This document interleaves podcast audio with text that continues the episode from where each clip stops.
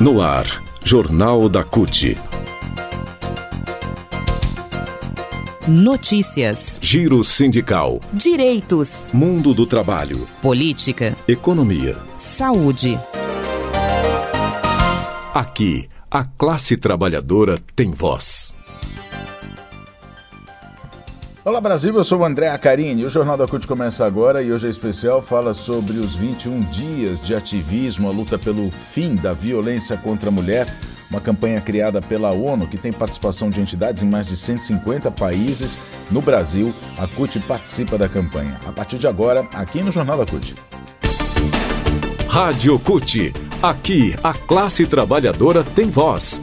Acesse pelo site www.cult.org.br. Bom, começou no dia 20 de novembro, aqui no Brasil, o Dia da Consciência Negra, a campanha 21 Dias de Ativismo pelo Fim da Violência contra as Mulheres, uma campanha mundial da Organização das Nações Unidas, a ONU, que visa dar visibilidade ao permanente combate à violência contra as mulheres. Em 150 países, a campanha começa agora, no dia 25. A gente vai falar todas as datas é, que englobam, que estão englobadas né, nesses 21 dias de ativismo. No Brasil, a mobilização tem início no Dia da Consciência Negra, porque é, é essa camada da população a mais vitimada pelas diversas formas de agressão. As mulheres negras são as maiores vítimas e a gente vai ver dados daqui a pouquinho. Com a participação da CUT, a campanha 21 Dias de Ativismo pelo Fim da Violência contra a Mulher é realizada por meio de diversas atividades, oficinas, debates, mobilizações, objetivo de chamar a atenção da sociedade para essa realidade e cobrar de governos a adoção de políticas públicas efetivas nas mais diversas áreas como saúde segurança, que possam promover maior proteção e acolhimento das vítimas. Além da CUT e entidades do movimento sindical, o Congresso Nacional, por meio da Secretaria da Mulher da Câmara dos Deputados, da Procuradoria Especial da Mulher do Senado e da liderança da bancada feminina do Senado, também participa das atividades. A campanha é realizada todos os anos em mais de 150 países. A mobilização envolve diversos setores da sociedade civil e do poder público e o período compreende as seguintes datas. No dia 20 de, eh, de novembro, no Brasil, Dia da Consciência Negra, é o início da campanha aqui no país. A campanha oficialmente da ONU lá fora começa no dia 25 de novembro, que é o Dia Internacional pela Eliminação da Violência contra as Mulheres. No dia 29 de novembro, o Dia Internacional dos Defensores dos Direitos da Mulher. Dia 1 de dezembro, Dia Mundial de Combate à AIDS. No dia 3 de dezembro, Dia Internacional das Pessoas com Deficiência. No dia 6 de dezembro, Dia dos Homens pelo Fim da Violência contra as Mulheres, que é a campanha Laço Branco. E no dia 10 de dezembro, último dia da campanha, o Dia Internacional dos Direitos Humanos, encerramento oficial da campanha 21 Dias. Bom, a data 25 de novembro marcada como Dia Internacional de Luta pelo Fim da Violência contra a Mulher, foi escolhida para lembrar as irmãs Mirabal, Pátria, Minerva e Maria Teresa, assassinadas pela ditadura de Leônidas Trujillo na República Dominicana. Em março de 99, 1999, o 25 de novembro foi reconhecido pela ONU como Dia Internacional pela Eliminação da Violência contra a Mulher. Aqui no Brasil, depois de um período sombrio da história, com o governo de extrema, direito, de extrema direita difundindo discursos de ódio contra as populações minorizadas pela sociedade, entre elas as mulheres, o país deu início a um processo de reconstrução com a eleição de Luiz Inácio Lula da Silva.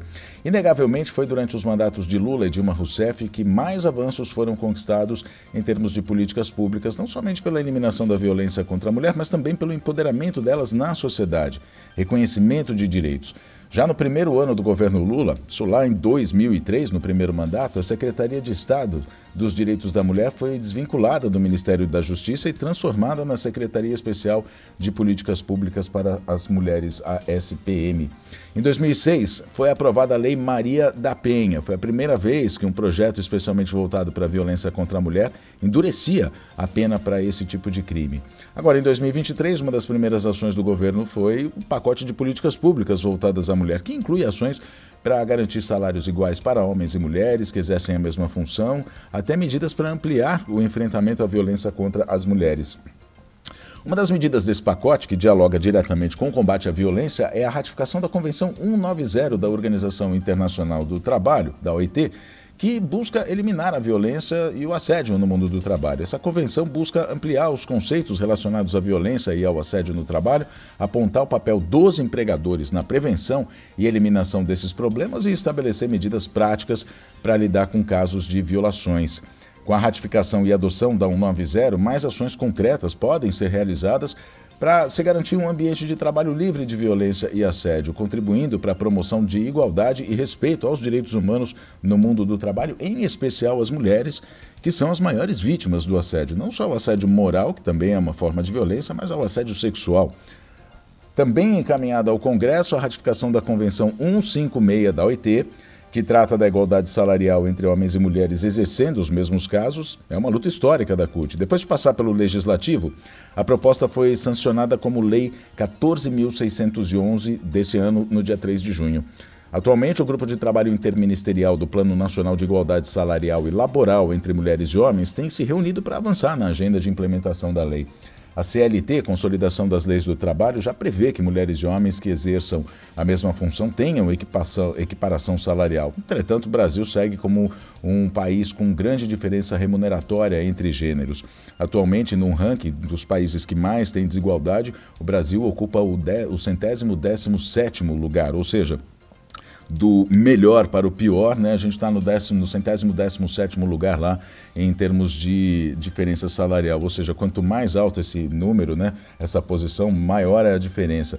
De acordo com os dados, a gente fala agora sobre violência, né? De acordo com os dados no, do anuário do Fórum Brasileiro de Segurança Pública, houve um aumento no número de casos de violência contra a mulher, crianças e adolescentes de 2021 para 2022, ano em que foram registrados 1.437 casos de feminicídio, um aumento de 6,1% em relação a 2021. E desse total, como a gente estava falando agora das mulheres negras, 61,1% das vítimas são justamente elas, as mulheres negras.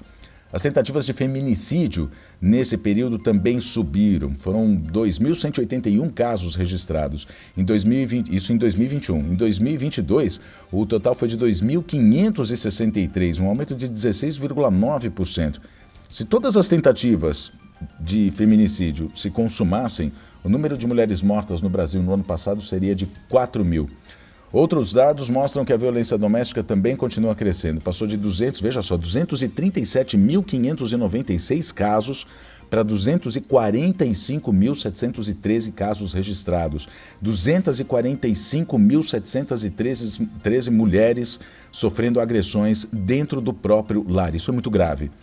Bom, agora a gente explica um pouco os termos, né? O que é feminicídio? Tanto se fala, né? Ainda é, tem gente que tem dúvida, né? Mas vamos lá. Trata-se de um crime de ódio que é baseado no gênero, amplamente definido como assassinato de mulheres. É a intenção ou o propósito do ato que está sendo dirigido às mulheres, especificamente porque são mulheres. É isso que diz uh, o portal do governo federal. Então, é o feminicídio é quando uma mulher é morta simplesmente pelo fato dela ser mulher. Né? Ah, os tipos de violência contra a mulher, e aí o feminicídio é uma decorrência, né, uma consequência desses tipos de, de, de violência. A violência física é qualquer ato que ofenda a integridade do corpo da mulher. São os tapas, os socos, os empurrões, pegar pelo braço, ou então pelo pescoço, por, outras partes do corpo, de maneira a coagir a vítima. Violência emocional é aquela que é caracterizada por dano emocional à mulher. É a ofensa, é o grito, a forma autoritária, agressiva de diálogo, mas é também a humilhação, o desprezo, o descrédito da sua palavra. A violência sexual são condutas que forçam a mulher a manter atos sexuais sem consentimento ou sem o desejo dela. Entre ela, entre esses atos, o próprio ato sexual, né? Acontece mediante intimidação, chantagem, engloba também a prática de ato sexual sem ela poder fazer o uso de métodos contraceptivos ou mesmo com o uso de preservativos. A violência patrimonial é quando o agressor confisca, retém ou proíbe a mulher de usar seus objetos pessoais, instrumentos de trabalho, cartões de crédito, por exemplo, documentos. Inclui aí também, tá, inclu, estão incluídos aí alguns pontos, como cercear a mulher de ter domínio do seu próprio patrimônio financeiro, ou seja, do seu dinheiro, e a violência moral, que é a calúnia, a difamação, a injúria. Quando o homem fala mal da mulher né, em redes sociais, por exemplo, é, faz uma, uma, uma enfim, um processo, né, ou faz uma postagem de difamação de uma mulher, da própria mulher, inclusive. Mulheres com deficiência também, isso faz parte dos 21 dias de ativismo. Né? A violência contra a mulher, a gente sabe, atinge pessoas de todas as idades, de todas as raças, de todos os níveis sociais, de todas as etnias e atinge também as mulheres com deficiência.